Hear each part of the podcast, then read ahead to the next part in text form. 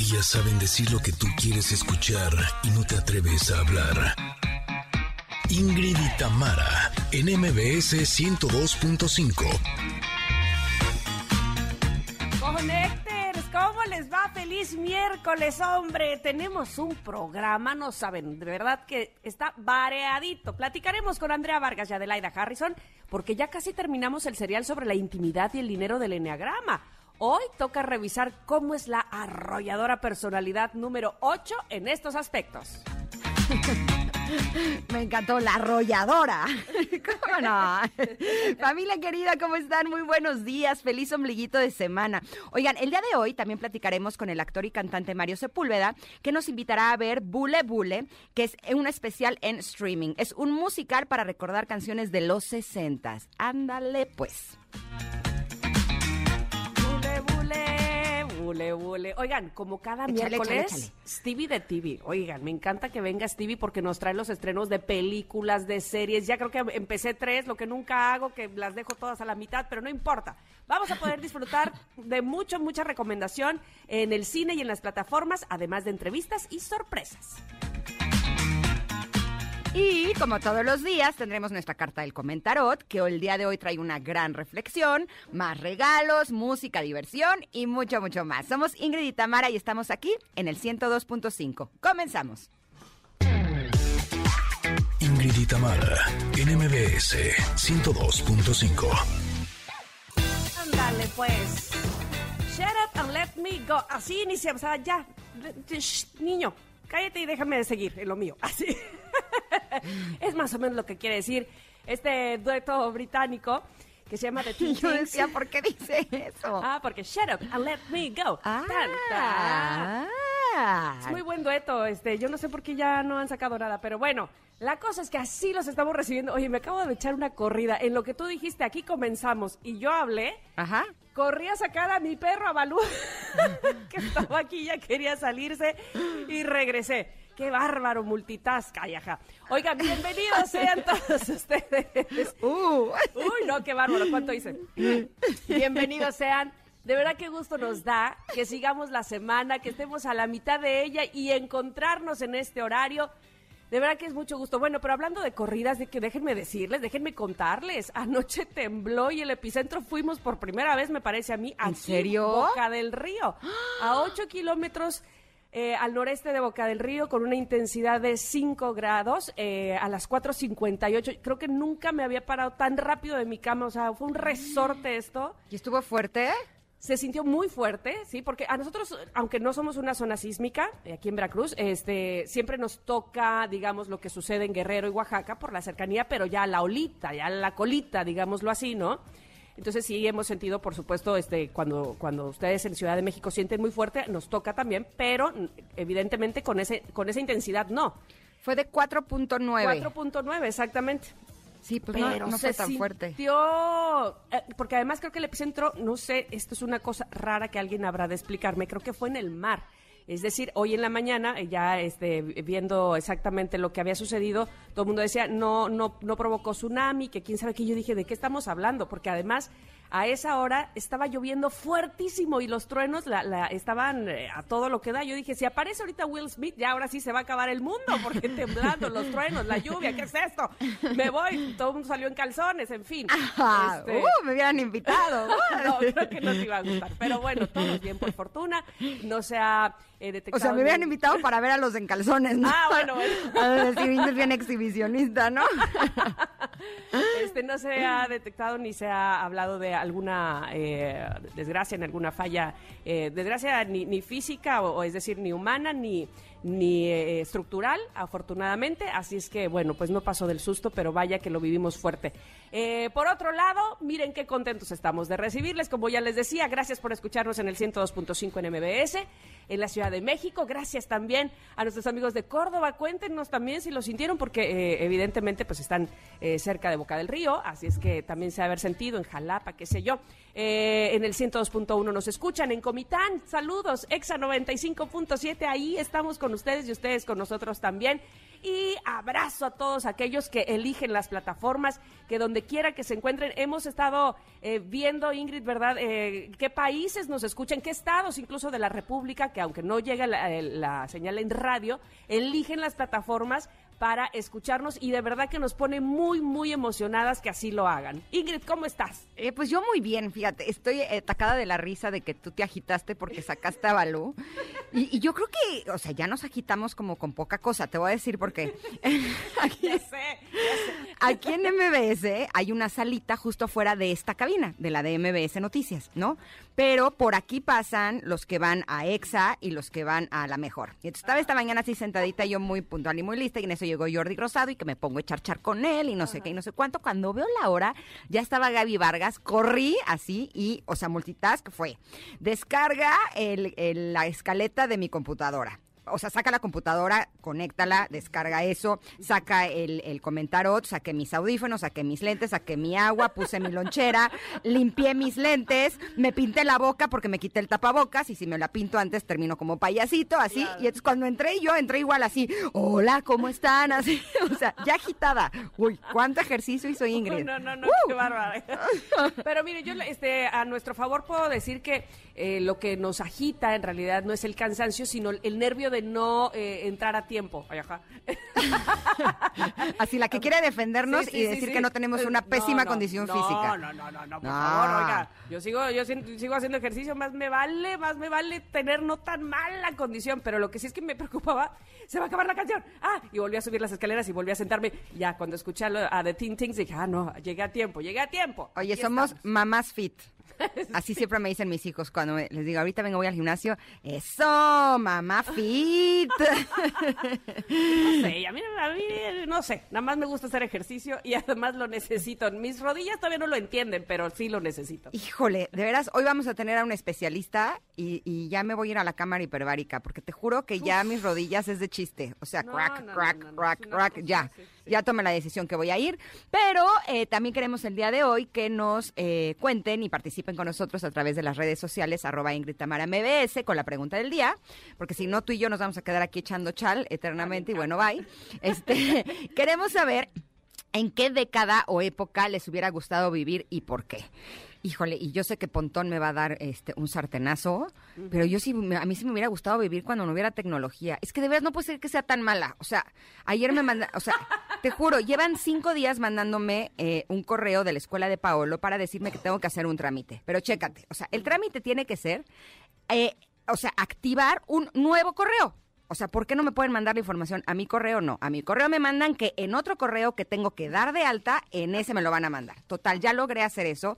Y tenía que activar una firma electrónica que me tenían que mandar un mensaje a mi celular para de ahí tener un código para entrar a un archivo y poder firmar de acuerdo con el contrato de la escuela. ¿Es en serio? O sea... Dije, ne, o sea, de ver, Oigan, tanto que me tardé aprendiéndome mi firma y que me sale tan chula. Oye, ¿no? O sea, no, déjate eso, aprendiendo mi firma. Ya me aprendí cómo de bajar mi firma en la computadora. ¿Sabes? Ya la arrastro así, ta, ta, ta, ta, ta, y ya queda mi firma. No, ahora esta era una firma electrónica que tenía que ir con los datos de mi CURP. Entonces tuve que descargar mi CURP. O sea, ¿en serio? O sea, te juro que dije, esto es como un examen profesional. O sea. Okay. Entonces tú, este, antes de la tecnología tan avanzada. Pero por ¿no? supuesto, hubiera sido muy feliz que ni celular hubiera. Listo, que nos comuniquemos por teléfono del que daba no, vueltecitas, pues, que le hacía track, tac, tac, tac, tac, tac, tac, tac, tac, track. Ay, no, ahí me quedé. Ahí y en el switch de la luz. Listo, las llaves del coche. Llaves del coche, switch de la luz, teléfono que da vueltecitas, listo. Con eso me conformo Oye, y estaría muy feliz. Hablando ¿Tú? de tecnología, yo acabo de ver un video precisamente de Pontón, Ajá. donde dice, le eh, pasa su cápsula que, que, tiene en el noticiero que tiene en la noche. Bueno, no lo tiene él, pero él tiene obviamente la cápsula de tecnología. Y entonces está hablando de que ya eh, hay países que están desarrollando que en las banquetas, que por debajo de las banquetas eh, haya cargadores para los coches eléctricos. O sea, que eso es lo que viene, digámoslo así. Órale, y yo qué cool. pensando, ¿no podrán primero este, tapar los baches de las mías? Antes de poner esa tecnología, sí le voy a encargar, que hay 80 mil hoyos, ¿verdad? Pero bueno, todo a su tiempo, seguramente. Este, no seremos de los primeros en tenerla, quién sabe, a lo mejor estoy de pesimista. Pero yo, a mí me cuesta mucho trabajo decir en cuál década hay, hay cosas que me gustan, luego veo otras cosas y digo, ay, no, nanita, no, qué bueno que ya hemos avanzado en eso. En fin, eh, estaba leyendo precisamente eh, un estudio que se hizo de, lo- de la década de los 60 hasta este momento, que los científicos aparentemente e investigadores se han puesto de acuerdo cuál ha sido la mejor década. Dicen ellos que justamente la de los 60. Mm, no lo sé, Rick, parece falso. A mí, en todo caso, si me Pero voy la por mejor lo- basado en qué? ¿En que la gente era más feliz? eh, sí, son varias cosas. Sí, ta- también tiene que ver la, la tecnología, los avances, en fin, eh, sí, sí tomaron en cuenta varios puntos. A mí, en todo caso, y yéndome por lo más superfluo, me gusta la de los 70. Me parece que. ¿Por que- qué? ¿Porque la música o la ropa? La música, ajá, puede ser, sí. En fin, este, pero me cuesta, me cuesta trabajo, no sé, no, no me sabría definir. Pero sin embargo, más bien, sin embargo, eh, hay público que ya está respondiendo y le agradecemos muchísimo que así lo haga en arroba Ingrid Tamara MBS. Y ya que menciono el Twitter, quiero decirles que lo tengan muy a la mano porque tenemos regalos antes de irnos a corte, ¿verdad? Exacto, les tenemos eh, regalos de un concierto que es uno de los mejores cantantes y músicos alternativos de la actualidad. Él es Siddhartha y se estará presentando el próximo jueves 12 de agosto. Eh, la velada es a las 8.30 de la noche en la curva 4 del Autódromo Hermanos Rodríguez. ¿Qué tienen que hacer para ganarse este pase? Ah, bueno, mira, yo estaba diciendo que por Twitter, pero en realidad es por teléfono. Apúntele bien, 55 51 66 1025. Hay que marcar a la cabina 55 51 66 1025 y por supuesto estará el próximo jueves 2 de agosto en la curva del Autódromo Hermano Rodríguez disfrutando de la música de Sidarta. Aquí estamos esperando ya eh, su llamada 55 51 66 1025 en lo que vamos a un corte y regresamos con más porque ya empezó Ingrid y Tamara por MBS. Es un pase doble, ¿eh? Oh, muy bien. Es momento de una pausa. Ingrid y Tamara, en MBS 102.5. Ingrid y Tamara, en MBS 102.5. Continuamos.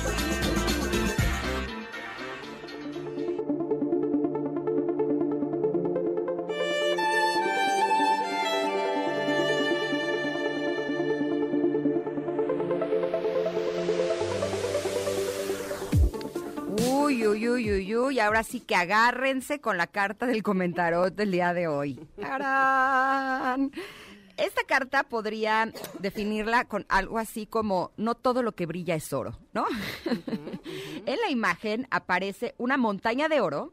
eh, es, es una montaña grande de oro y tiene dos máscaras. Estas máscaras tipo del Circo del Sol. Eh, una de ellas tiene una nariz como un poco grande, como si fuera de un elefante. eh, la otra tiene una pequeña coronita en la parte de arriba. Y en lo que sería el cielo de esta montaña eh, hay varios rayos de luz y aparece justo en el centro la imagen de esta mujer que o de este hombre que aparece en todas las cartas. En esta ocasión sí creo que es una mujer, porque sí se le ve, pues no sé, siento que sí es mujer. No sé si tú opinas igual, Tam, espero que sí. Eh, y esta carta se llama Todo lo que reluce.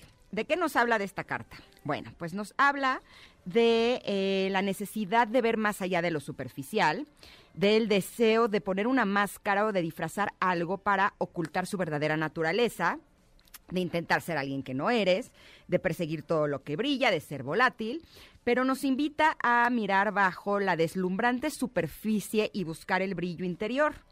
Y nos dice, usa los ojos de tu corazón, elimina los artificios y permite que lo auténtico salga a la luz. Híjole, qué difícil, ¿no? Porque eh, si bien sí creo que las personas, eh, no sé por qué razón, tendemos a usar máscaras y aparentar cosas que no somos, también en muchas ocasiones nos compramos personajes y son los que vamos desarrollando a lo largo de nuestra vida. Y ese personaje que eh, estamos mostrando ante la gente no somos nosotros, es un personaje como tal. Muchas veces ese personaje tiene que ver con la actividad a la que nosotros nos dediquemos, ¿no? Eh, ¿Qué quiero decir? Eh, me acuerdo que hace como año y piquito eh, cambié de terapeuta, empecé con una nueva terapeuta. Ah, hola, ¿cómo estás? No sé qué, soy Ingrid, no, pues a qué te dedicas, ya le conté un poco y demás. Ella no me conocía. Y conforme iba pasando las terapias, me acuerdo que, que yo empezaba no y no sé qué, y le empezaba a relatar eh, todas mis cuestiones y me decía, ok, ahora te voy a pedir que respires tres veces y que dejes de ser la conductora de televisión y seas simplemente Ingrid. Y me digas lo que estás sintiendo ahorita sin toda esa, esa parafernalia, ¿no? Y yo, ok, al principio decía, pero ¿por qué me dice eso, no? Y justo eso me hizo darme cuenta que eh, como yo a lo que me dedicaba era hacer televisión, a entretener en televisión, incluso hasta mis dramas de la vida los contaba entreteniendo a la gente con ellos, ¿no? Te amo. y me decía, aquí no se trata de eso, Ingrid. O sea, se trata de que contactes con tus emociones y seas tú, seas simplemente Ingrid. Híjole, me tardé tanto tiempo en entender a qué se refería, pero ahora como que ya empecé a tenerlo más claro. Y eso me hizo recordar como una vez estaba en casa y Jagger, mi perro, se supone que ya está súper entrenado, ¿no? Y que ya hace pipí en el parque y ya está todo muy bien. Pero de pronto llegó, eh, llegó mi hermana con sus dos hijos y su perro. Y bueno, empezaron a echar una fiesta que ahí te, o sea, no te puedo yo explicar eso, parece que se habían echado 20 mil cervezas. Pero el punto es que el perro de mi hermana se empezó a hacer pipí en mi sala. Y Jagger dijo, ah, pues yo también. O sea, aquí ya se puede, ¿no? Entonces los dos empezaron a hacer al mismo tiempo. O sea, el piso de mi sala se convirtió en una laguna. Y entonces yo volteé y le dije, Jagger, no, aquí no, Jagger, no, ¿no? Y volteé a mi sobrino y me dice, ay tía, tú hasta para regañar al perro pareces locutora de radio. me dice, ¿por qué le dijiste así? Con la voz, no, Jagger, no. Me dice, como si estuvieras hablando en tu programa. Y dije, qué peligroso es porque nos podemos comprar esas historias, ¿no? Y si, por ejemplo, eres doctor, a lo mejor eh, estás en las reuniones familiares y tú estás en postura de doctor, ¿no? O si eres abogado, estás en postura de abogado. Y eso nos está alejando de lo que realmente somos, personas que queremos vivir las experiencias de la vida. Y cuando empezamos a detectar esas pequeñas cositas que hacemos en donde estamos conectadas con ese personaje o conectados con ese personaje, yo les juro que la vida empieza a tener otro color. ¿Tú cómo ves esta carta, mi, De acuerdísimo, de acuerdísimo. Todo, todo, todo. y y- sí, toro, toro, toro, torito, toro. Este, y me identifico, por supuesto, fíjate, esta- estas dos máscaras son de la comedia del arte, eh, precisamente de dos personajes de la comedia del arte italiana, y, y son, la comedia del arte italiana son personajes bien clichés, por decirlo de alguna manera, ¿sabes? Como eh, Colombina es la, la mujer chismosa, la que siempre está para todos lados, la que quiere, sabes, este, saber de aquí a allá, en fin, lo que quiero decir es que nos colgamos esos disfraces, esos personajes, y cuando nos los descolgamos, nos colgamos otro. a mí, eh, ¿Cómo? recordando, sí, ahí te va, recordando un poco también mi propia experiencia con mi eh, terapeuta, Ajá. eh, a quien le mando saludos a Marta, este, resulta que me, me hizo ver la cantidad de eh, disfraces que me pongo. Me quito, me pongo, me quito, me pongo, me quito. Y entonces, ¿cuál es en serio la personalidad real, no? Y que además, eh, eh, efectivamente, es como muy natural que salga ese pers- esos personajes, ¿no? El de la buena amiga, el de la buena novia, el de la buena Ah, hermana, el de la buena madre, el de la... Y entonces, al fondo, ¿quién está? ¿Quién? A ver, quítate, quítate, quítate, ¿no? Vas colgando esos eh, eh, vestuarios, esos disfraces, y ¿quién queda de fondo? Y si eres un poquito, evidentemente, de todo, pero no nada más, eres eso. Entonces... Sí, eh, eh, no- nos compramos el, el cliché del personaje, nos compramos, eh, esta es la que soy, esta es la que quiero ser, esta es la que quiero mostrar, además, solamente, ¿no? Y a mí me pasaba, ¿sabes? Te voy a decir, cuando yo recién llegué a vivir aquí a Veracruz, porque venía yo de vivir eh, 10 años en Ciudad de México, y entonces me pasaba que eh, llegaba a una reunión y efectivamente parecía que la que estaba en la reunión era la Tamara que había estado en el radio de 6 a 11 de la mañana. ¿Me explico? Era como, este, hasta aquí me quedo y cuando yo sentía que ya empezaban o a preguntarme más cosas a fondo de mi persona, Ajá, ajá. me i- ya se me estaba haciendo tarde, ya tengo sueño, como que no. ¿sabes? Sí, como sí. que no quería yo interiorizar, era una cosa muy rara. Ahora también tiene que ver con que una vez me pasó, ay, déjenme que les cuente. Este estaba en una firma de autógrafos, Ajá. recién, este, vamos, hace ya varios, varios, varios años. Probablemente no había, eh, estoy segura que no había redes sociales donde pudieras, digamos, ver tan rápido la imagen de la persona que, que estaba en el radio, ¿no? Como era antes, que oías tú al locutor y te tardabas en saber cuál era su imagen, ¿no? Ok. Entonces, bueno, en esa época, este, estábamos en una firma de autógrafos y llega un señor a esa hora que se veía que había estado buena la fiesta, venía, pero pues, te daba dos pasos para adelante y uno para atrás. Y me, y me ve y me dice, uh, yo creí que te parecías a Lorena Herrera. y entonces, bueno, obviamente... pasó? Sí, pero además, no, no, pero además a mí me dio mucha risa. Bueno, porque evidentemente yo no quiero ser Lorena Herrera, aunque es guapísima, pero vamos, nunca me ha pasado por la mente este, mi intención de ser como Lorena Herrera, ¿no?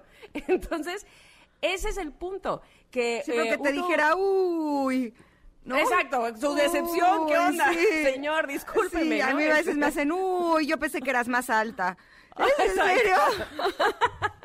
no. Entonces uno, uno se va poniendo esos trajes para ver si complace a los demás, para ver si así les gusta, para ver si esto les parece lindo, si esto les va... Y evidentemente no es así, pero además te lo compras tú solito, nadie más te lo pone, ¿no? Este, y, y te convences de que así les vas a gustar más, de que así vas a encajar más, de que así vas a pertenecer más y qué cansado es. Al final del día llegar y quitarte todos esos disfraces, todas esas máscaras, todos esos personajes que aparentemente sí son eh, relucientes, ¿no? sacan que es que lo mejor de ti, pero si eso que tú crees que es lo mejor de ti es falso, pues evidentemente eso no es lo mejor de ti, ¿no? Habrá algo más al fondo que sí que lo sea y que sí que quieras compartir. Y bueno, obviamente al paso del tiempo y con la madurez y la edad y los años, lo fui comprendiendo y ya hoy, señor, le digo, no, no soy Lorena Herrera, pero viera usted qué bonitas cosas tengo también. No solo físicas, quiero decir, ¿no? que le iban a convencer, si quiere, ¿no? Ese es el punto, que me convenzan a mí, punto. exacto, exacto. Oye, y ahorita que dijiste lo de, lo de la máscara de buena mamá, híjole, qué difícil es quitarse esa, ¿no? Porque, o sea, si bien yo quiero hacer un buen trabajo con mis hijos, disfruto mucho de su presencia, pero podría decirte que de toda la pandemia venía así, airosa. Te juro que lo estábamos haciendo muy bien. Pero ahorita que están de vacaciones y que gracias a Dios yo tengo un buen de trabajo, te juro que ahora sí estoy bien cansada. Y de pronto llegan mis niños y, oye, ma, ¿podemos ir al cine? Y te juro que me cuesta tanto trabajo decirles que no. Y después digo, es que no me costaría nada decir, o sea, realmente no, o sea, no les va a pasar nada si les digo un día que no. ¿Estás de acuerdo? Porque pues al estar de vacaciones ellos quieren estar de pata de perro todo el día. Pero me cuesta tanto trabajo porque estoy como aferrada, ¿sabes? A esa de no voy a ser la mejor mamá del mundo. y la mejor mamá del mundo nunca dice que no al cine.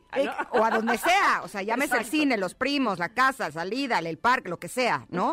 y muchas veces me olvido de mí ¿no? Por tener esa etiqueta de ser buena mamá. Entonces, valdría la pena que el día de hoy reflexionemos qué máscara nos estamos poniendo, qué traje nos estamos poniendo. Y pues vale la pena que nos quitemos todos los trajes y que hagamos realmente lo que deseamos y lo que nuestro corazón quiere, porque al final es nuestra vida.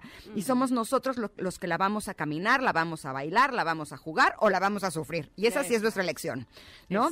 Esta carta termina con la frase, si solo ves lo que está en la superficie, no te das cuenta que quizá no todo lo que reluce será oro para ti. Y ser quien no eres, sin lugar a dudas, ese ese no es oro. Exacto. Así es que vamos a quitárnoslos de encima porque esa no es una buena idea para nosotros. Y estamos contentos porque ya tenemos ganador de el, pase doble para ir a ver a Sidarta. Es Carlos Sebastián Sosa. Eh, bravo, bravísimo, se ganó este pase, yay. Y nos damos un corte. Recuerden que esta carta está publicada en nuestras redes sociales, arroba Ingrid Tamara MBS. Regresamos en unos minutos con la entrevista de Mario Sepúlveda para que nos platique de Bule Bule. Somos Ingrid Tamara y estamos aquí en el 102.5.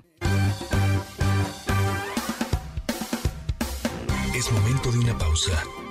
Ingrid Tamara en MBS 102.5.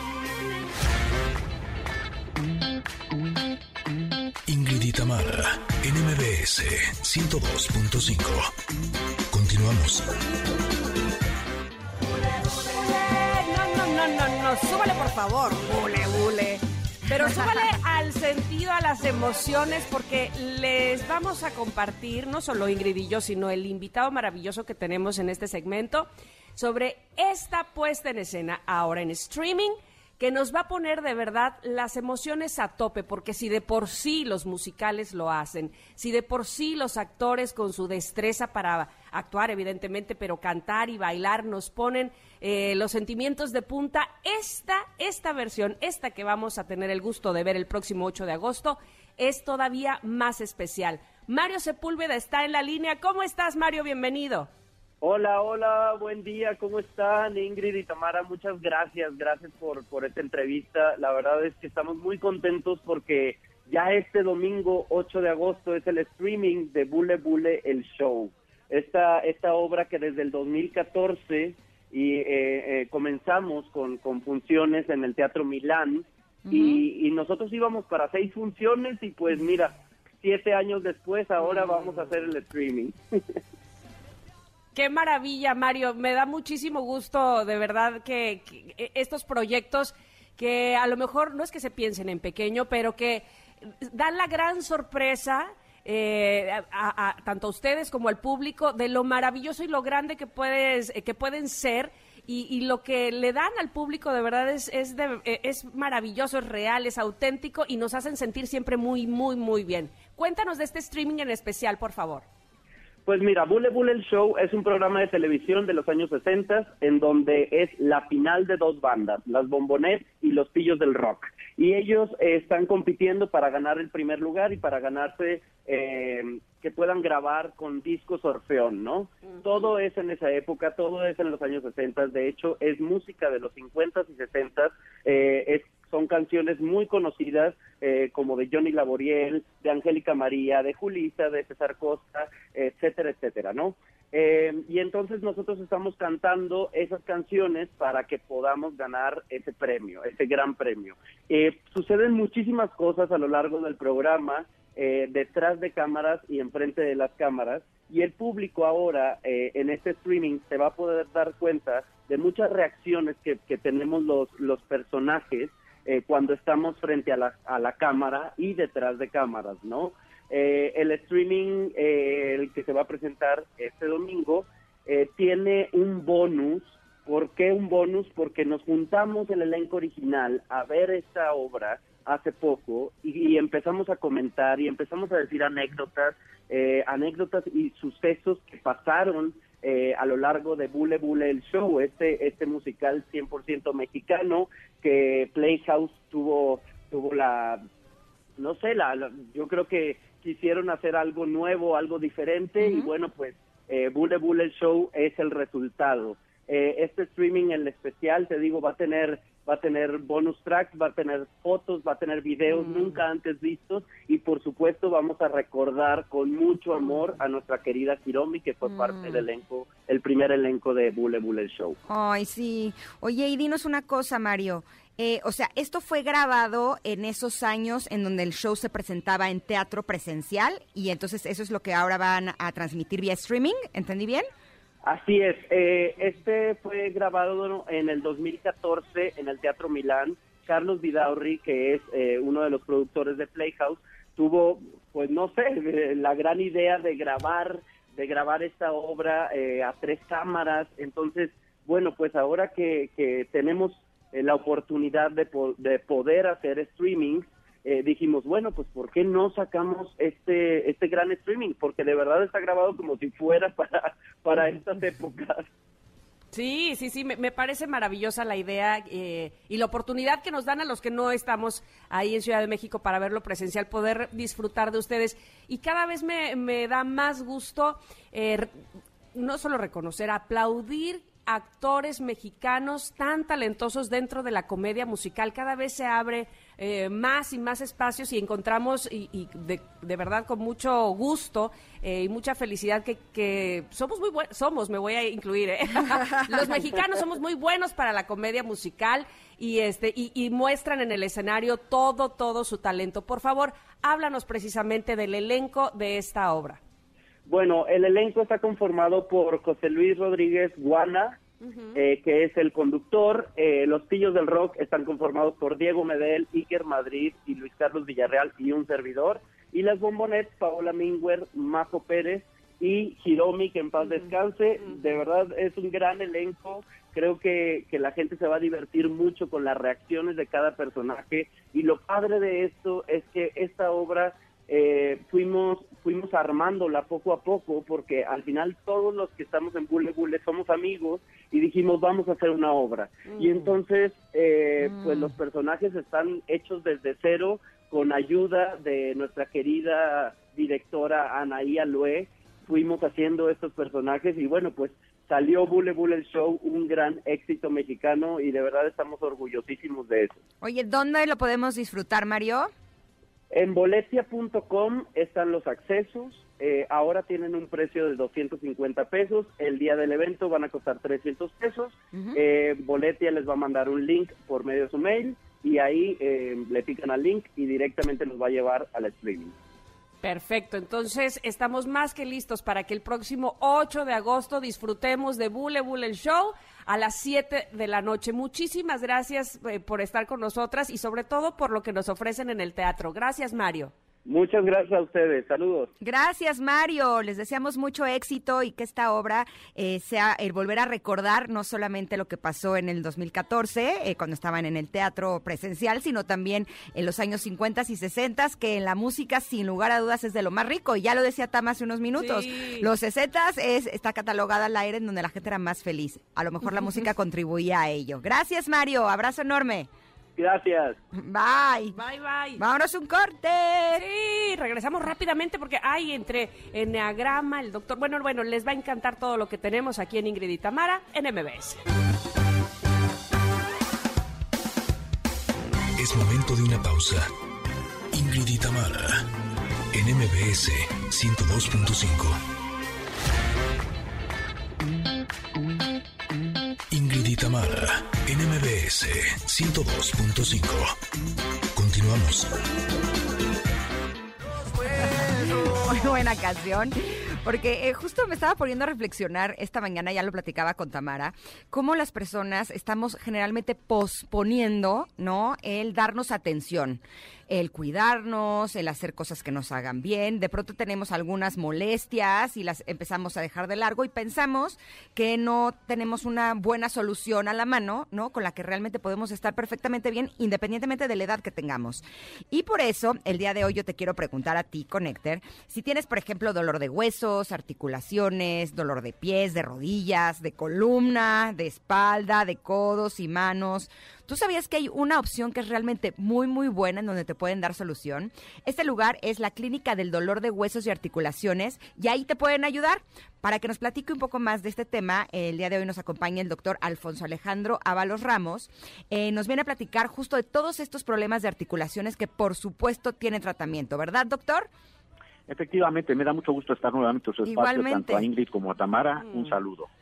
Eh, doctor, nos preguntan en Twitter eh, por qué es que duelen y se hinchan y hasta nos truenan muchísimo las rodillas. Híjole, es que son bien latosas, ¿no? E, efectivamente, fíjense que las rodillas son las articulaciones que más carga llevan, porque son en las que se sostiene todo nuestro cuerpo. Pero si abusamos de ellas por golpes, por caídas, por esfuerzos innecesarios al cargar cosas pesadas, o incluso por la práctica de alguna actividad física de mucho contacto en la rodilla, se van a empezar a afectar los tejidos que se llaman eh, cartílagos, que son como unos colchoncitos, unos amortiguadores. De tal suerte que cuando se afectan estos cartílagos, viene el dolor, viene la inflamación y de repente también sentimos que ya no podemos mover nuestras rodillas. A esto se le dice gonartrosis. Es un proceso que puede aparecer en cualquier etapa de la vida. No es un padecimiento privativo de personas mayores.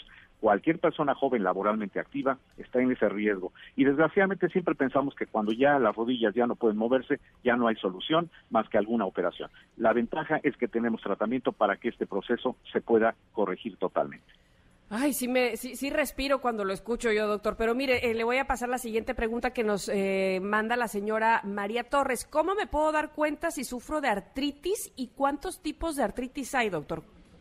Mire, qué buena pregunta, porque cuando tenemos el proceso de desgaste de estos mismos tejidos a nivel de cualquier articulación, eso ya es un proceso que se llama artritis.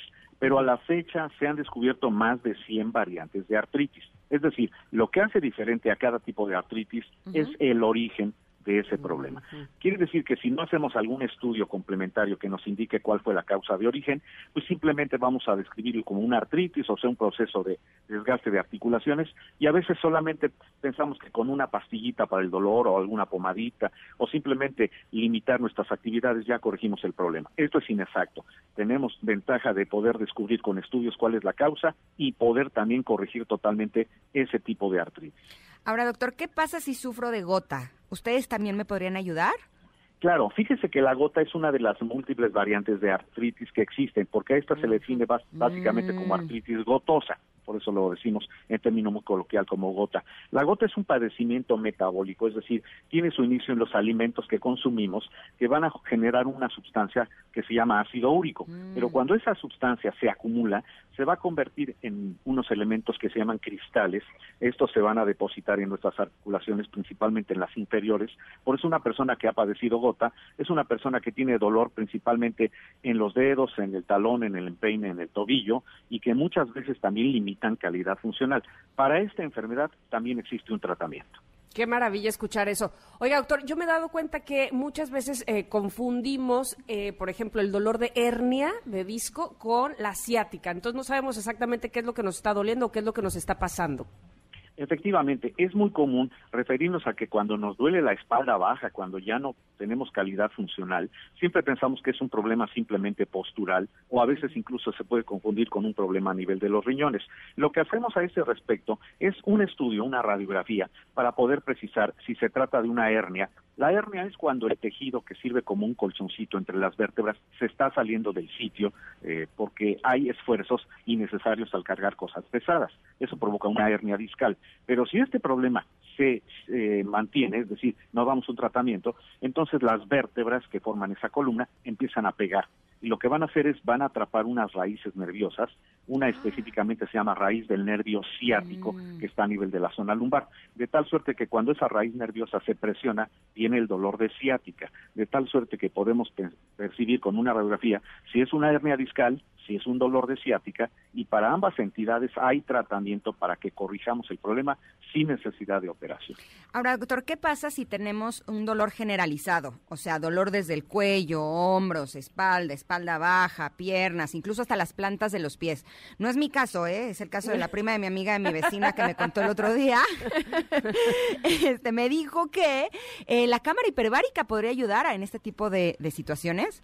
Totalmente. Cuando descubrimos si es un problema de artritis o si es un problema de fibromialgia, que muchas veces también tiene eh, que ver con la con la cuestión de los músculos que están totalmente rígidos, contracturados, la cámara hiperbárica es una magnífica alternativa porque permite que por medio de la oxigenación se pueda recuperar cualquier tejido que está afectado. Es decir, las terapias entre más constantes son, más representan beneficio porque es simplemente respirar oxígeno presurizado.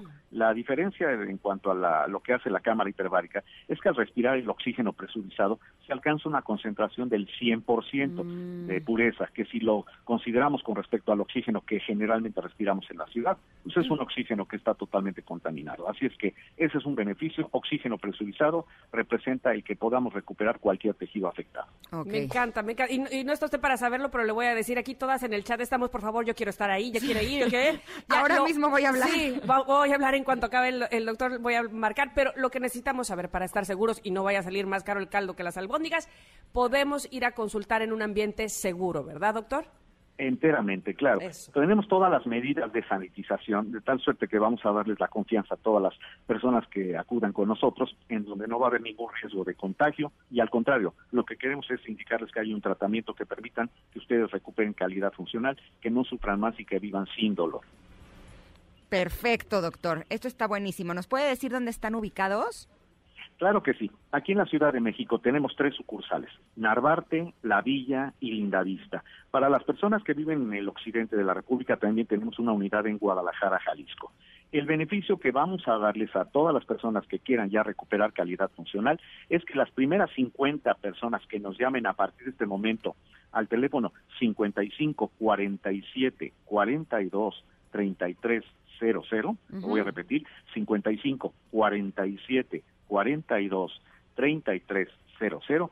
Vamos a darles a 50 personas un 50% de descuento en la primera consulta, que es la más importante, porque en ella se valora el caso, se da el diagnóstico y desde esa primera consulta hay un tratamiento. Pero todavía más, si se apresuran a marcar y son de las primeras 20 llamadas que entren, vamos a regalarles la primera sesión de cámara hiperbárica mm. solamente para las personas que se dirijan a la unidad de Narvarte de tal suerte que 50 personas tienen 50% de descuento y las primeras 20 llamadas les obsequiamos la primera sesión de cámara hiperbárica en la sucursal de Narvar. Es la sucursal de Uxmal, ¿verdad? es la de Uxmal justamente, Uxmal 455. Perfecto. pues hay que, hay que apuntar por favor el teléfono y más que apuntarlo hay que marcarlo. 5547 42 33 00 55 47 42 33 00 para que se lleven estos beneficios del 50% si son de las primeras 50 personas o bien si son de las primeras 20 se puedan llevar esta sesión de cámara hiperbárica totalmente gratis. Doctor, como siempre le estamos muy agradecidas de haber estado con nosotras en el programa. Al contrario, siempre le agradecido soy yo. Les deseo un buen eh, media semana y desde luego estaremos en contacto próximamente. Gracias, doctor. Abrazo grande y bueno, yo ya me voy porque no están ustedes para saberlo ni yo para contárselos, pero en este momento voy a hablar porque he estado priorizando mi trabajo de mamá y a mí me duele de veras hasta hablar. Así, así que en este instante voy a llamar para poder ir a que me hagan una valoración. Oye, porque con una cámara hiperbárica además debe ser delicioso, ¿no? Nunca bueno, me he metido. Pero, pero habla para que seas de las primeras 50. Ya, vámonos un corte. listo, bueno, y regresamos rápido aquí a el 102.5 MBS. Momento de una pausa. Ingrid y Tamara, en MBS 102.5.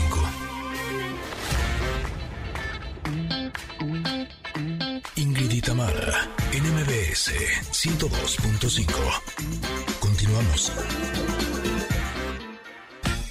Familia hermosa, en la primera hora de Ingrid y Tamara nos acompañó Mario Sepúlveda y nos invitó a disfrutar de la obra Bule Bule el especial.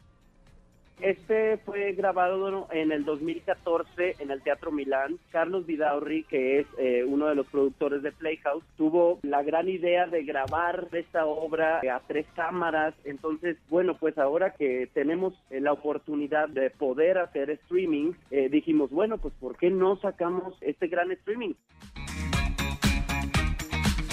Más adelante, Andrea Vargas y Adelaida Harrison nos van a decir cómo son los número 8 del Enneagrama en la intimidad y en el dinero. Pero además, Stevie de TV con los estrenos de cine y series. Por favor, no se lo pierda, quédense con nosotros. Somos Ingrid y Tamara en MBS.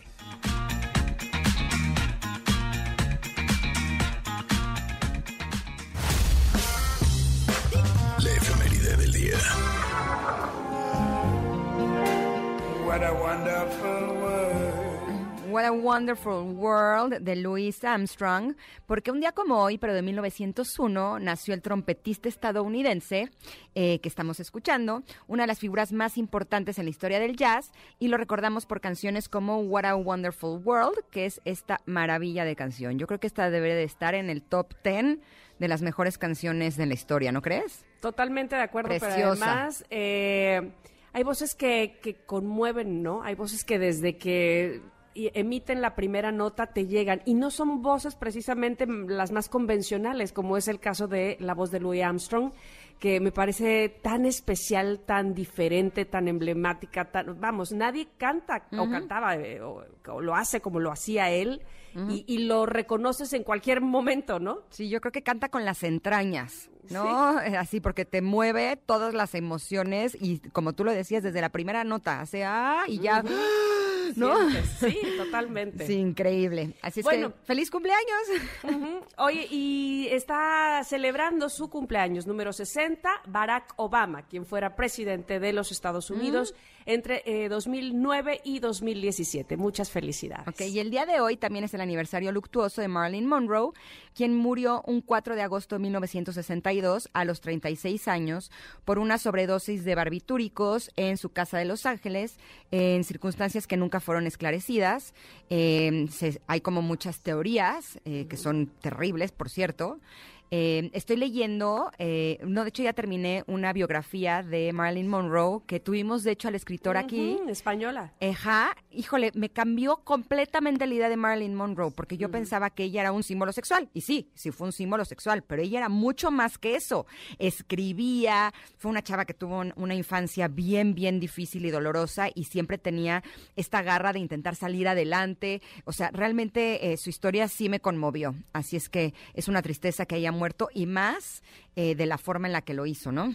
Mira, ayer que hablábamos de los estereotipos precisamente, Bueno, Sí, pues ahí está. Mira, María Hess es la autora. Exacto. Y se llama Marilyn la biografía. Está bien padre. Y las ilustraciones son bellísimas. Sí, pero además la forma en la que está escrita está como súper digerible. Te la echas así en un ratito y de veras está bien interesante. El, justo que estábamos hablando esta mañana en el comentario de las máscaras, ¿no? Ándale. Como ella tenía la máscara de la sex symbol, pero era una chava inteligente, o sea, de veras. Talentosa. Sí, sí, sí. eh, O sea, y que no fue fácil para ella en ningún momento de su vida. Incluso esto de ser sex symbol era una carga muy fuerte para ella, porque ella quería hacer algo más, quería ser reconocida como una buena actriz, quería ser reconocida por ser talentosa y los hombres en su vida y las personas se acercaban por ella solamente por lo que aparentaba, por esta máscara. Muy interesante este libro, vale mucho la pena, se los recomendamos. Oigan, y hoy tuvimos la pregunta, tenemos la pregunta del día, ¿en qué década o época te hubiera gustado vivir y por qué? Y entonces, por supuesto, los connectors han contestado, lo cual me causa mucha emoción siempre leerles.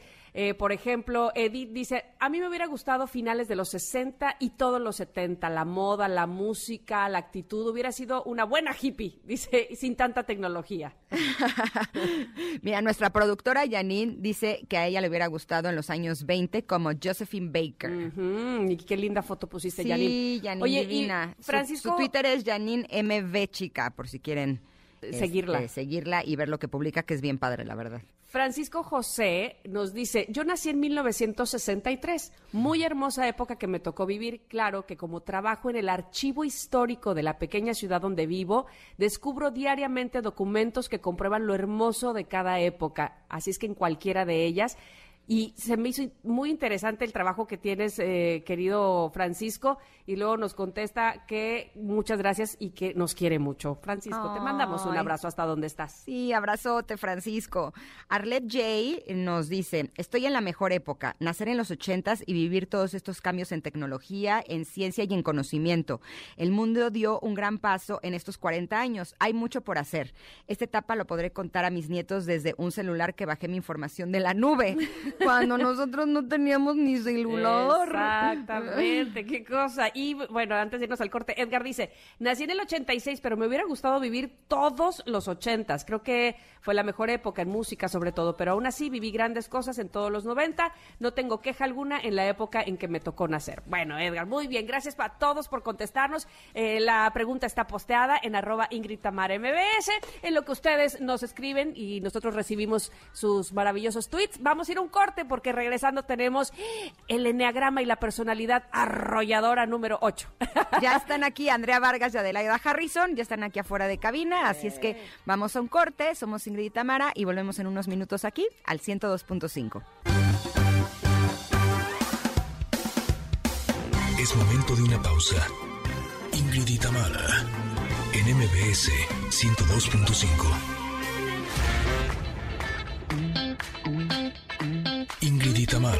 Tamara, en MBS 102.5. Continuamos. Enneagrama. Nueve formas de ver la vida. Descubre la tuya.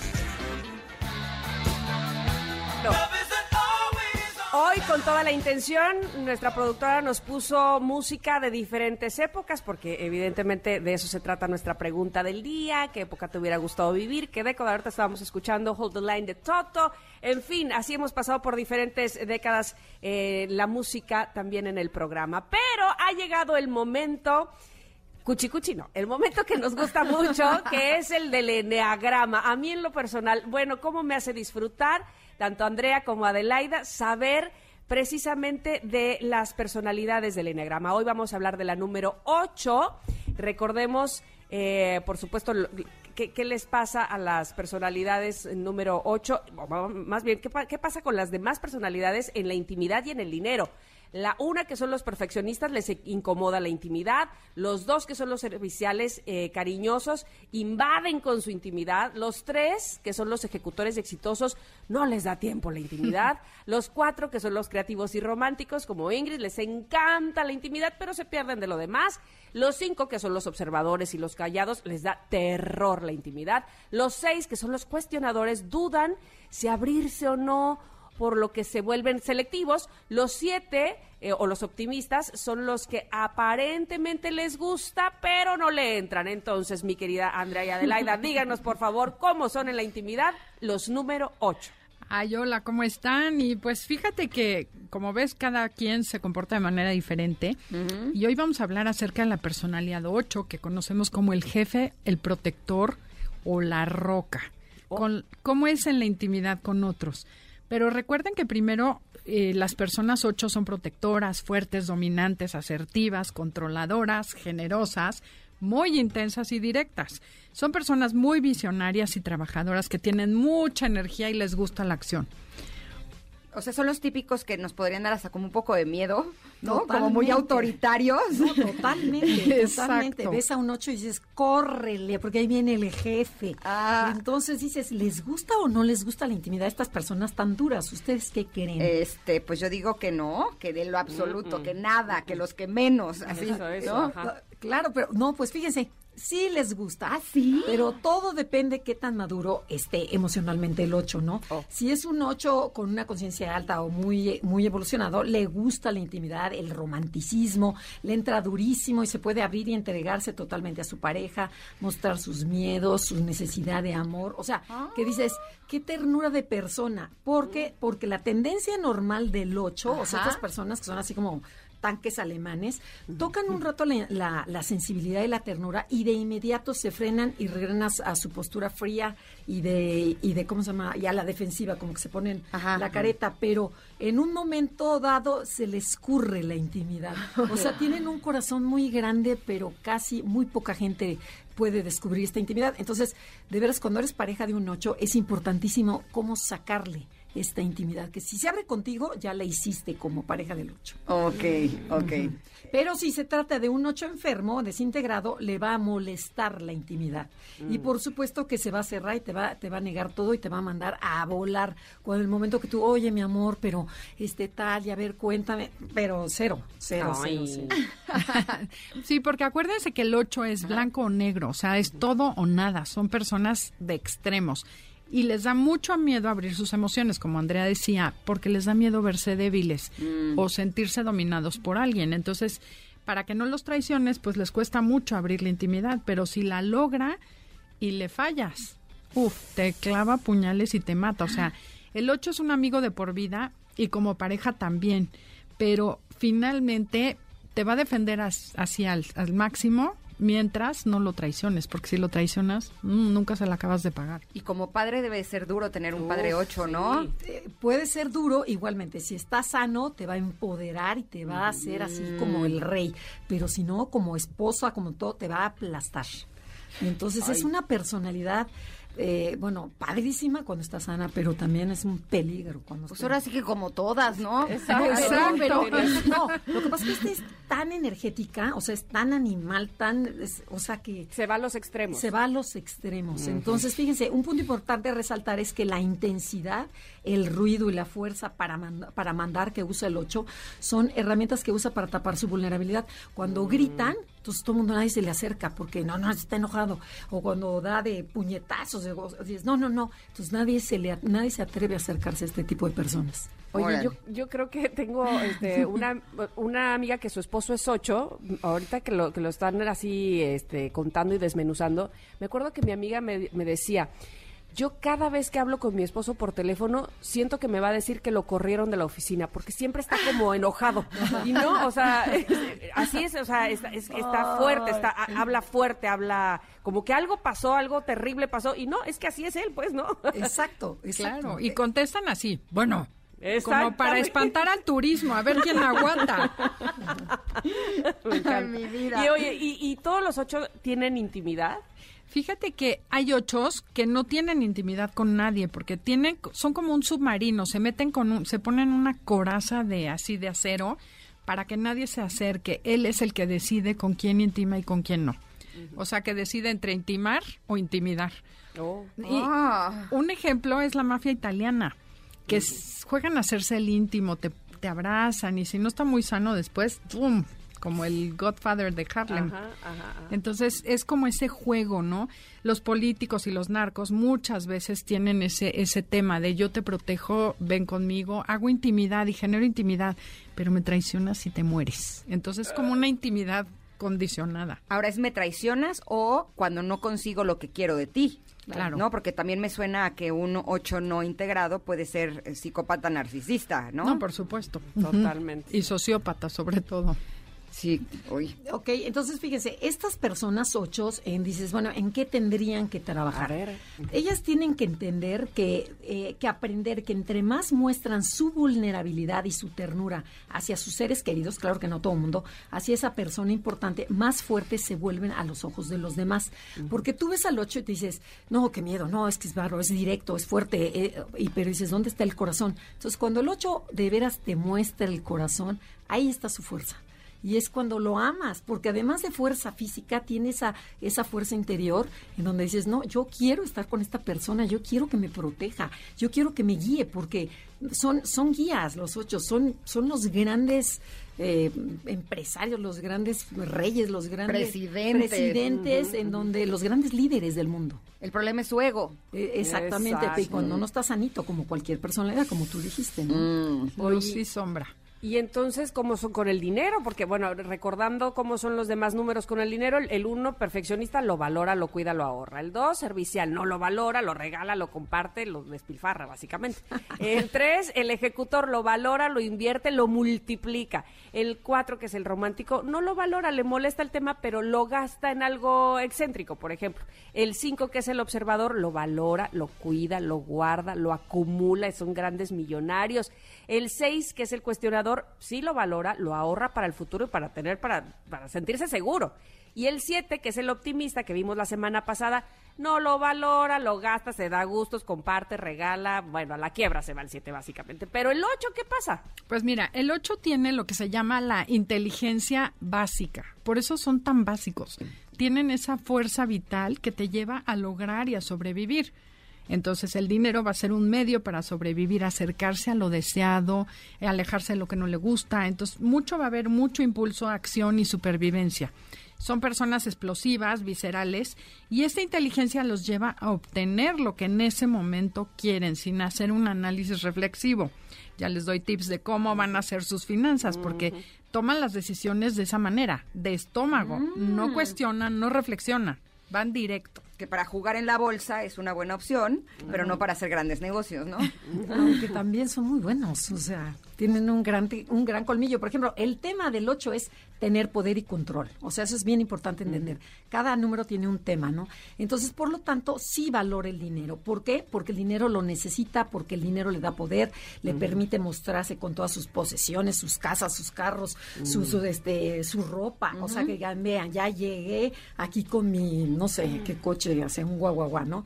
Al 8 le gusta crear riqueza y emporios que le permitan sentirse poderoso para evitar sentirse vulnerable. Te invita una caserona, o sea, desde la casota dices, no, ya te hace sentir chiquito. O sea, el dinero le sirve.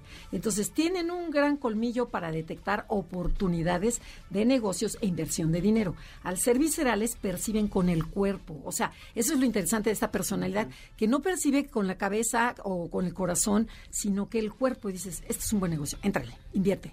Compra esta casa, pero sin verla. O sea, son intuitivos. Intuitivos. Mm. Oye, ha de ser muy difícil decirle que no a un 8, ¿no? Totalmente. No, y luego que yo, este, el, el no no lo tengo así este, tan fácil, no. No me Exacto. pongan. Así es. Y otra cosa interesante es la naturaleza de su riqueza. Porque el 8 conoce el valor de la riqueza, pero no busca atesorar el dinero como otras personalidades, como el 6 para el futuro, sino que lo usa para lograr sus, me- sus fines, que es controlar y construir mejores futuros. Ahorita lo estoy viendo que el esposo de una amiga muy querida, estoy segura que es ocho. Y cuando eran novios, ella llegó y le dijo, no, pues es que ya no quiero andar contigo. Y él le dijo, no, una relación es de dos. Los dos tenemos que estar de acuerdo en andar, pero también los dos tenemos que estar de acuerdo en no andar. y te- ¿y te se caes- casó? Y se casó, Ah, sí, sí le salió. Ese es un ocho controlador. Sí le salió. Entonces, fíjense, y otro punto importante es que desean crear riqueza. Su relación con el dinero es su suelta y expansiva. Buscan lo mejor de lo mejor. Por ejemplo, si van a un restaurante, el mejor. Si van a, al coche, el mejor. Si van a un hotel, el mejor. O sea, todo tiene que ser el mejor fluyen con el dinero, no hay límites, por eso vemos grandes fortunas de empresas 8. Por ejemplo, Amancio Ortega, el dueño de Sara, lo han visto, ¿no? Bueno, él es, él es un 8 en donde su dinero lo expande, lo invierte, lo cree y, gran, y crean grandes fortunas. Por ejemplo, otro, otro 8 que no es nada sano es un Donald Trump, pero también es un mm. gran millonario. Mm. Entonces, podemos ver que este que hay, bueno, más bien tú dilo, hay gente que no es muy recta, que es ocho, ¿no? Sí, claro, también hay personalidades ocho que, que van por todo y esa necesidad de, de supervivencia es lo que los hace ser verdaderamente ricos. Pueden hacerlo por el camino bueno o por el camino malo. Y otra cosa interesante que veo en el 8 es, hoy está muy de moda eso de la abundancia, la generosidad. Yo creo que el 8 tiene mucho porque además es muy generoso hasta el mafioso le da a su familia, reparten mucho y generan esa abundancia de expansión, porque así es la energía 8, expansiva para bien y para mal. Ok, ok. Pero con esto ya eh, tenemos claro cómo tratar a un 8, que esa es la parte más importante, porque si tu pareja es 8, si tu hijo es 8, si tu padre es 8, si tu jefe es 8, ¿no? Le gusta el exceso. Exacto, exacto, pero hay que ir con cuidadito. ¿no? ¿Sabes qué? No, hay que enfrentárseles. ¿Ah, hay que ser fuertes y hay que imponerse porque a ellos lo que no les gusta es ver su miedo en ti. Que tú seas un espejo de la vulnerabilidad. Mm, Entonces, si ellos te ven que no te van a lastimar, que lo que digan a ti no te va a poder y te ven fuerte, te admiran y te mm. respetan. Entonces ahí sí es al revés, tienes que ser fuerte, imponerte y poner tus reglas también. Y como pareja lo vas a picar, esto que está diciendo de la edad lo vas a picar al 8 porque dices, ah, bien, esta vieja no se deja, ¿no? Pero sin embargo va a haber una lucha de poder en donde tienes que dejar al 8 ganar. Porque si no, también te va a mandar a volar. Mi amiga no se deja, pero siento que lo sabe manejar muy bien. Qué, maravilla. Porque lo hace como suavecito, pero se termina saliendo con la suya ella. Claro. ¿Sabes? pero Yo quiero citar una cosa que le escuché a una persona en un curso. Ella es, no es ocho, el ocho es el marido. Salíamos del curso, estabas tú conmigo, André en Valle, y de repente salimos y una luna hermosa, y cuando le habla el marido dice, mi vida, qué linda luna me mandaste poner hoy. Y dije, así se mantiene un ocho en control. ¿No? Claro. Hazlo sentir fuerte y poderoso. Oye, pero ahorita estamos hablando de los ocho y, hemos mencionado a hombres ocho. Me pregunto si la personalidad ocho también se nota así en las mujeres. También. Margaret Thatcher era ocho, o más bien es ocho. No, no, no. Margaret Thatcher era un uno un uno, o sea, muy recta, que ah. se parecen, es que también son viscerales, entonces se parecen esa fuerza, pero ella es el orden, la estructura, la honestidad el 8 puede ser que no sea tan honesto. sí, no está tan bien vista la mujer 8, entonces no son tan radicales, pero sí son controladoras, son, ah, mi vida, como por la buena, pero te mantengo en control. Tienen más máscara, ¿no? exacto. Más disfrazadito su 8. Como el 2 no está bien visto que sea un hombre 2, porque no se ve tan bien que sea tan suave y tan amoroso. La mujer 8 es como niña rebelde, la típica que se porta mal, que va en contra de las reglas, que defiende a la débil, pero son más bien como revoltosas rebeldes, ¿no? no Alejandra Guzmán? Sí, ah, totalmente. Claro, ah, claro. Ok, ok, ya la vi, ya la entendí. Beatriz Paredes es un ocho también. Ok, ok. Otro ocho, Paquita, la del barrio. Ok. Que es retadora. Me estás oyendo inútil. Exacto, rata inmunda. Exacto, eso es un ocho desintegradillo. Ok, ok. Pero bueno, va por ahí. Perfecto, perfecto. Oigan, muchísimas gracias por haber estado con nosotros el día de hoy. gracias a ustedes por invitarnos. ¿Dónde las encontramos? Bueno, estamos en Enneagrama Conócete. Ahí están todas las personalidades. Si les gusta este tema, investiguen. De veras es la mejor herramienta para entrar en conciencia. Es una puerta al interior de tu yo. Eh, eh, descúbranse cómo son, porque si te conoces puedes lograr tantas cosas. Puedes tomar mejores decisiones, te autocontrolas. O sea, hay mucha maravilla al conocerse uno mismo. Y estamos todos los sábados aquí a las 12 del día, aquí por MBC Radio. En, vamos a tener un super programa. Vamos a ver sobre qué nos molesta de nuestra personalidad. O sea, Vamos a ver que de, las nueve personalidades dices, ay, ¿qué es esa cosita que quiero cambiar y que no la tengo como muy definida. Entonces vamos a ir viendo cada las nueve personalidades. Va a estar muy interesante. Ajá, Yo las he estado siguiendo en el Instagram con ese tema. Bueno, nada más los cuatro o cinco puntos que pusieron del nueve, ya quería yo llorar. Efectivamente, efectivamente, esas son las cosas que me molestan de mi personalidad. Pero bueno, pues adentrémonos a eso. Les agradezco muchísimo que hayan estado y las espero, las esperamos la próxima semana, precisamente con la personalidad nueve. La, La tuya. Exacto, la de ay, mamá. Gracias. Gracias a ustedes. Es momento de una pausa. Ingrid y en MBS 102.5.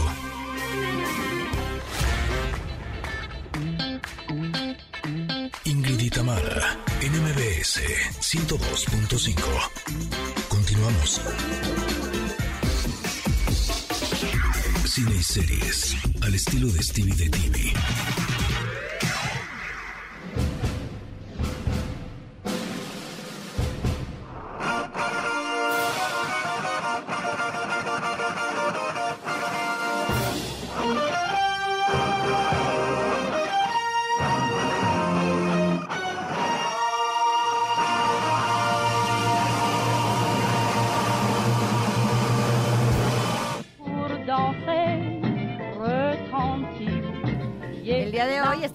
Canciones de todas las épocas. Esta canción se llama Conga, Bi- Bi- Conga de Josephine Biker y está considerada la primera vedette y estrella internacional en la década de los 20. Órale, aquí aprendemos de todo un poco. Y lo que vamos a aprender ahora es qué vamos a ver. Y para eso nos encanta darle la bienvenida con fanfarrito de nuestro querido especialista Stevie TV. ¿Cómo estás, Stevie? Buen día. Buen día, qué rica manera de empezar la ficción con esta canción. Sí, ¿verdad? Te pusimos una joya para darte la bienvenida. ¿Qué tenemos para recomendar este día, Stevie? Eh, el año pasado, justo cuando, cuando hablamos de los mejores escenas y de las mejores películas, les dije, la película Sin Señas Particulares es la mejor película del año, la, la mencioné y ustedes me dijeron, cuando se estrene, por favor hablemos de ella, Sí, pues sí. ya. Este fin de semana por fin llega la mejor película mexicana que he visto en mucho, mucho tiempo, Sin Señas Particulares, que nos presenta justamente la historia de una madre en la búsqueda por su hijo. Su hijo va a cruzar la frontera, pero de repente no sabe nada de él por semanas, por días, y, y empiezan esta búsqueda de dónde está mi hijo, y es lo que nos narra esta película que, que dirige Fernanda Valadez, una directora de Guanajuato, que esta película está, se presentó en Sundance, se está convirtiendo como en la sensa- sensación y aquí tenemos entrevista con Fernanda Valadez, con la productora Astrid Rondero y con la actriz Mercedes Hernández, que ella está en su mejor año, porque la vimos en Somos, esta serie de la cual les ha hablado mucho de la plataforma de la N. Sí. Próximamente va a estar en la primer serie dirigida y producida por Diego Luna, que se llama Todo va a estar, Todo va a bien, estar bien, y ajá. está y está en estas enseñas particulares donde da la actuación del año. Así que vamos a ver qué nos Escuchemos. cuentan estas tres mujeres impresionantes sobre esta gran película.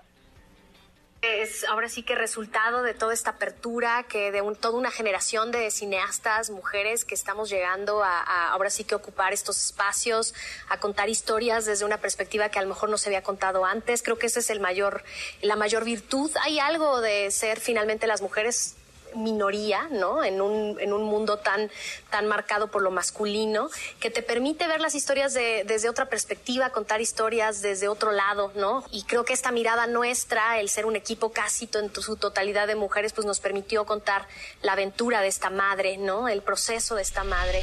Pero sí quisiera decir que, que esta película que se hizo de una manera tan peculiar, con un presupuesto pequeño, fue posible también porque fue un crew de mujeres que creo que al pasar por di- diversos filtros, las fotógrafas, eh, las gaffers, eh, en general todas las, las cineastas en puestos que no son tradicionalmente femeninos, pues eh, tienen muchísimo talento, muchísima fuerza, probablemente más flexibilidad y esta película se hizo gracias a ellas y, y al esfuerzo, ¿no?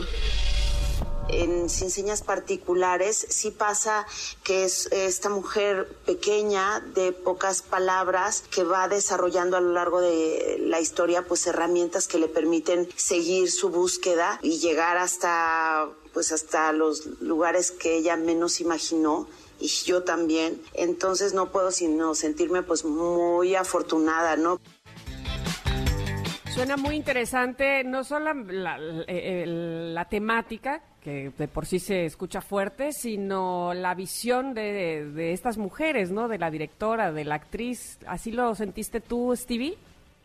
Tal, cual. De, hecho, a mí me sorprendió ya, ya uh, reciente que las, entre, que las entrevisté, conocer que atrás de esta historia tan poderosa, tan hermosa porque de repente hay momentos crueles, pero que no dejan de ser hermosos porque hay un, un lineaje ahí muy muy bien manejado que estaba toda toda fundamentada y creada y con participación de mujeres enteramente. Para mí fue de wow, o sea, si de por sí esta esta pieza me había hablado demasiado, al enterarme de esto ya se convirtió en como pieza redonda para para mí y, y por eso estoy presentándoselas sin señas particulares, vayan a verla. Es una gran película, de las mejores películas que he visto, que te dejan oh. pensando, que te dejan analizando.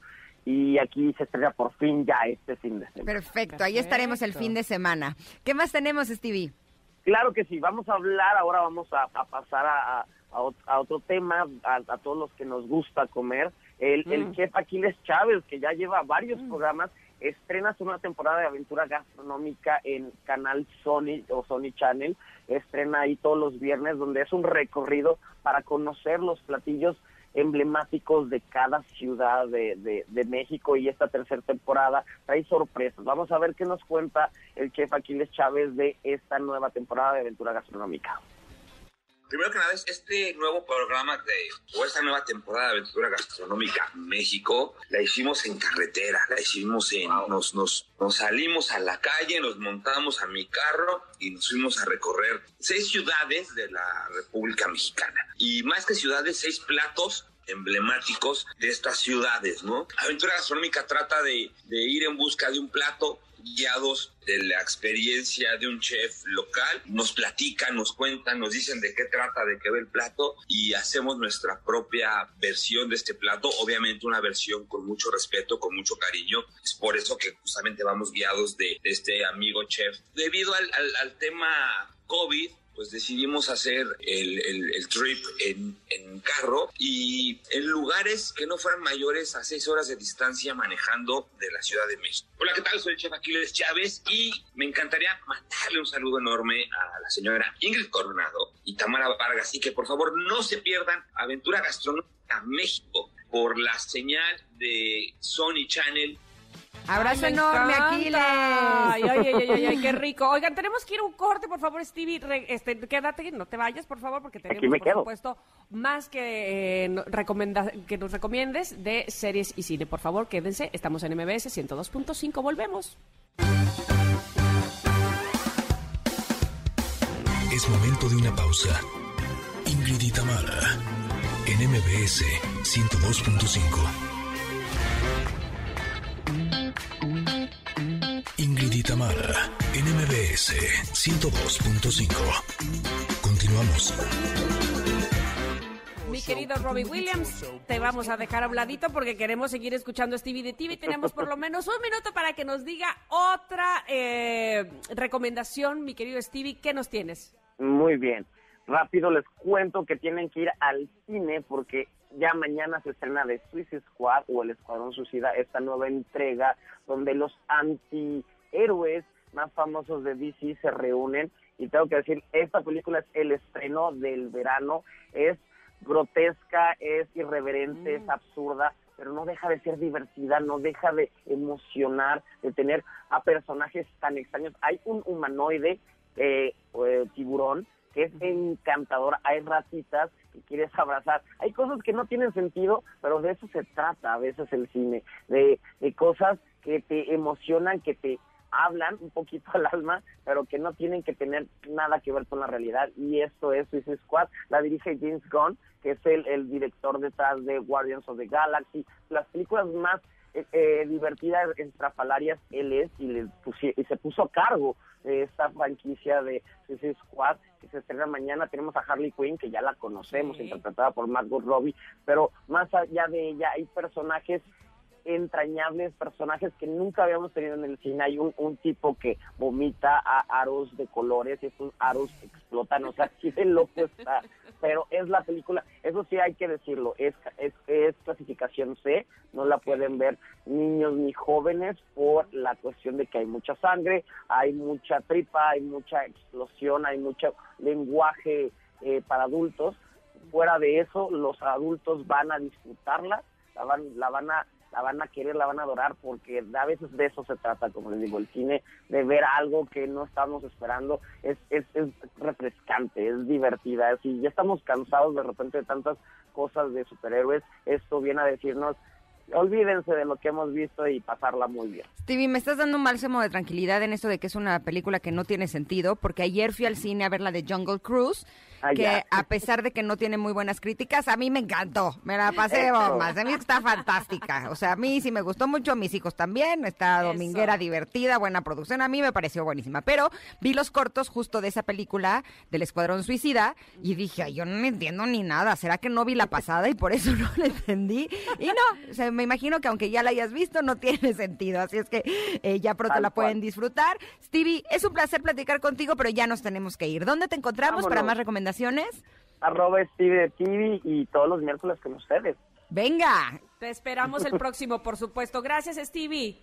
Abrazos. Bye, bye. Oigan, y pues nosotros nos vamos, ya saben, la recomendación es quedarse aquí en el 102.5 con Pontón, que trae muchas cosas interesantes. Y nosotros nos escuchamos el día de mañana. Ingrid, te mando un abrazo, un beso. Que todo- que- Que, Igualmente. tus rodillas ya no truenen, pero las mías están que no sabes. Ya, ya hice mi cita. Ya voy la próxima semana.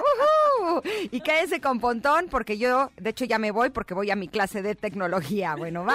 Bye, bonito bye. día. Chao.